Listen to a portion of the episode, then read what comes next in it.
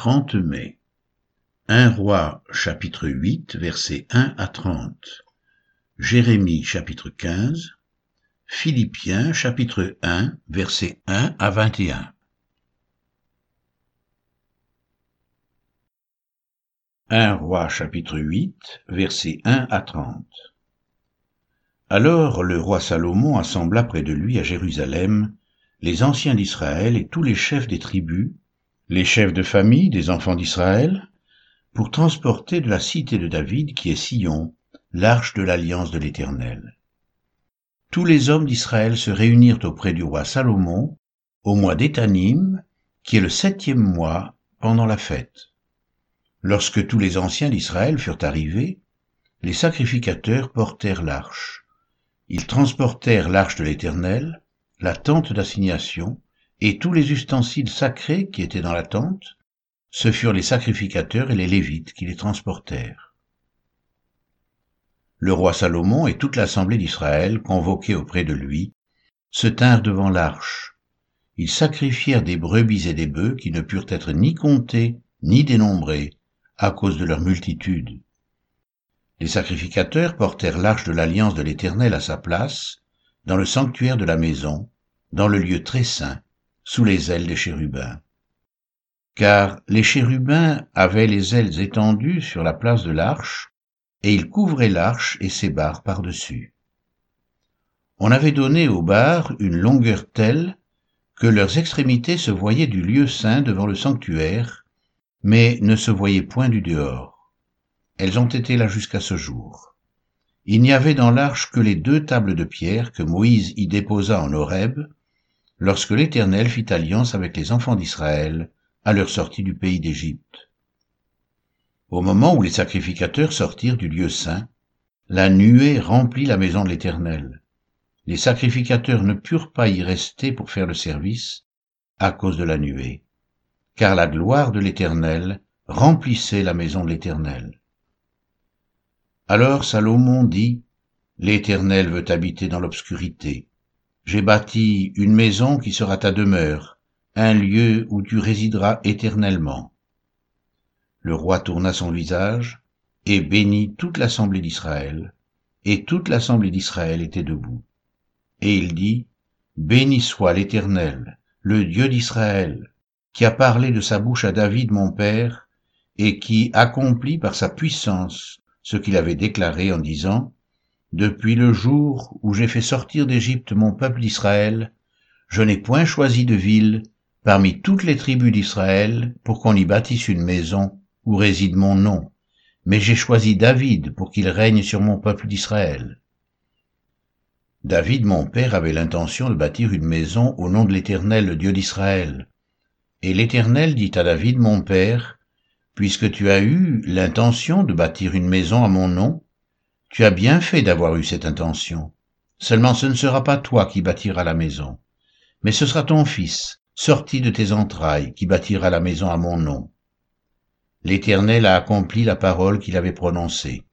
Je me suis élevé à la place de David, mon père, et je me suis assis sur le trône d'Israël, comme l'avait annoncé l'Éternel, et j'ai bâti la maison au nom de l'Éternel, le Dieu d'Israël. J'y ai déposé un lieu pour l'arche où est l'alliance de l'Éternel, l'alliance qu'il a faite avec nos pères, quand il les fit sortir du pays d'Égypte. Salomon se plaça devant l'autel de l'Éternel, en face de toute l'assemblée d'Israël. Il étendit ses mains vers le ciel et il dit, Ô Éternel, Dieu d'Israël, il n'y a point de Dieu semblable à toi, ni en haut dans les cieux, ni en bas sur la terre. Tu gardes l'alliance et la miséricorde envers tes serviteurs, qui marchent en ta présence de tout leur cœur. Ainsi, tu as tenu parole à ton serviteur David, mon père, et ce que tu as déclaré de ta bouche, tu l'accomplis en ce jour par ta puissance. Maintenant, éternel Dieu d'Israël, observe la promesse que tu as faite à David, mon père, en disant, tu ne manqueras jamais devant moi d'un successeur assis sur le trône d'Israël, pourvu que tes fils prennent garde à leur voix et qu'ils marchent en ma présence, comme tu as marché en ma présence. Oh, qu'elle s'accomplisse, Dieu d'Israël, la promesse que tu as faite à ton serviteur David, mon Père. Mais quoi Dieu habiterait-il véritablement sur la terre? Voici, les cieux et les cieux des cieux ne peuvent te contenir, combien moins cette maison que je t'ai bâtie. Toutefois, éternel mon Dieu, sois attentif à la prière de ton serviteur et à sa supplication. Écoute le cri et la prière que t'adresse aujourd'hui ton serviteur. Que tes yeux soient nuit et jour ouverts sur cette maison, sur le lieu dont tu as dit, là sera mon nom. Écoute la prière que ton serviteur fait en ce lieu. Daigne exaucer la supplication de ton serviteur et de ton peuple d'Israël lorsqu'ils prieront en ce lieu. Exauce du lieu de ta demeure, des cieux, exauce et pardonne.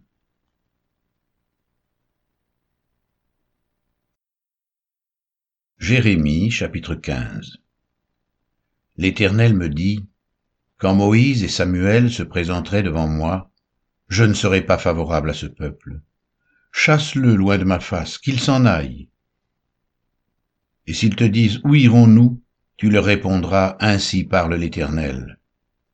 À la mort ceux qui sont pour la mort, à l'épée ceux qui sont pour l'épée, à la famine ceux qui sont pour la famine, à la captivité ceux qui sont pour la captivité. J'enverrai contre eux quatre espèces de fléaux, dit l'Éternel, l'épée pour les tuer, les chiens pour les traîner, les oiseaux du ciel et les bêtes de la terre pour les dévorer et les détruire. Je les rendrai un objet d'effroi pour tous les royaumes de la terre, à cause de Manassé, fils d'Ézéchias, roi de Juda, et de tout ce qu'il a fait dans Jérusalem. Qui aura pitié de toi, Jérusalem? Qui te plaindra? Qui ira s'informer de ton état? Tu m'as abandonné, dit l'Éternel, tu es retourné en arrière. Mais j'étends ma main sur toi, et je te détruis. Je suis là d'avoir compassion. Je les avec le vent aux portes du pays, je prive d'enfants, je fais périr mon peuple qui ne s'est pas détourné de ses voies. Ces veuves sont plus nombreuses que les grains de sable de la mer. J'amène sur eux, sur la mer du jeune homme, le dévastateur en plein midi. Je fais soudain tomber sur elle l'angoisse et la terreur. Celle qui avait enfanté sept fils est désolée, elle rend l'âme. Son soleil se couche quand il est encore jour. Elle est confuse, couverte de honte. Ceux qui restent, je les livre à l'épée devant leurs ennemis, dit l'Éternel. Malheur à moi, ma mère, de ce que tu m'as fait naître, homme de dispute et de querelle pour tout le pays. Je n'emprunte ni ne prête, et cependant tous me maudissent.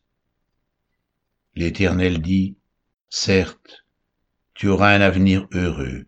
Certes, je forcerai l'ennemi à t'adresser ses supplications, au temps du malheur et au temps de la détresse. Le fer brisera-t-il le fer du septentrion et les reins? Je livre gratuitement au pillage tes biens et tes trésors, à cause de tous tes péchés sur tout ton territoire. Je te fais passer avec ton ennemi dans un pays que tu ne connais pas, car le feu de ma colère s'est allumé, il brûle sur vous.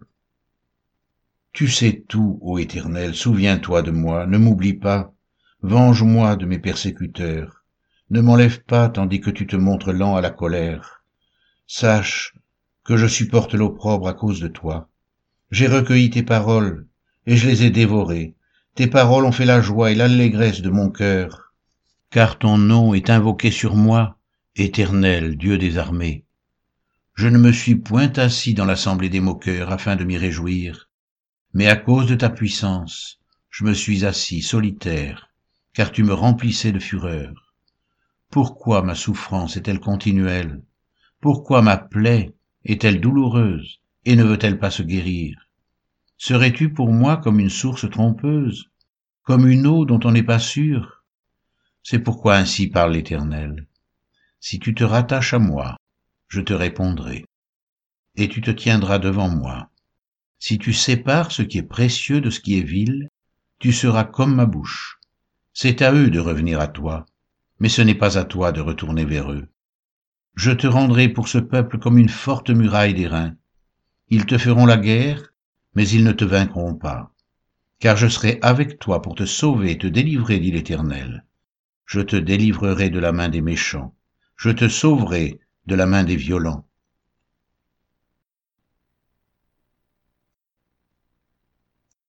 Philippiens chapitre 1 versets 1 à 21. Paul et Timothée, serviteurs de Jésus-Christ, à tous les saints en Jésus-Christ qui sont à Philippe, aux évêques et aux diacres, que la grâce et la paix vous soient données de la part de Dieu notre Père et du Seigneur Jésus-Christ. Je rends grâce à mon Dieu de tout le souvenir que je garde de vous, ne cessant dans toutes mes prières pour vous tous de manifester ma joie au sujet de la part que vous prenez à l'Évangile depuis le premier jour jusqu'à maintenant. Je suis persuadé que celui qui a commencé en vous cette bonne œuvre la rendra parfaite pour le jour de Jésus-Christ.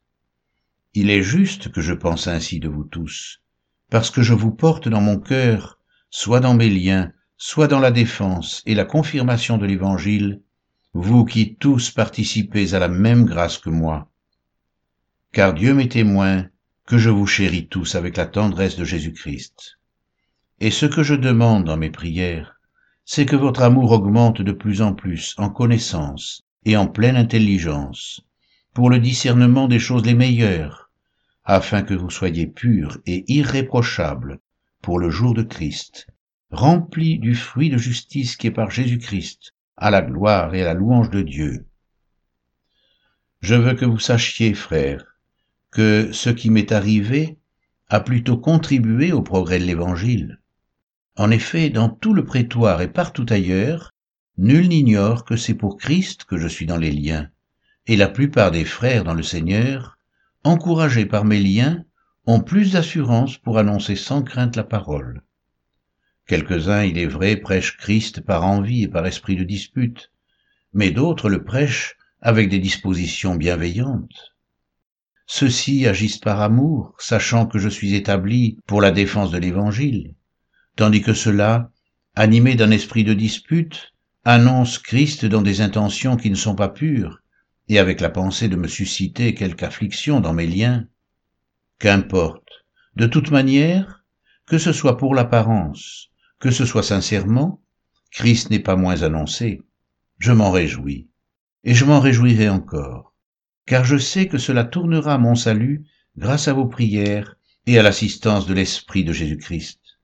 Selon ma ferme attente et mon espérance, je n'aurai honte de rien, mais maintenant, comme toujours, Christ sera glorifié dans mon corps avec une pleine assurance, soit par ma vie, soit par ma mort, car Christ est ma vie, et mourir m'est un gain.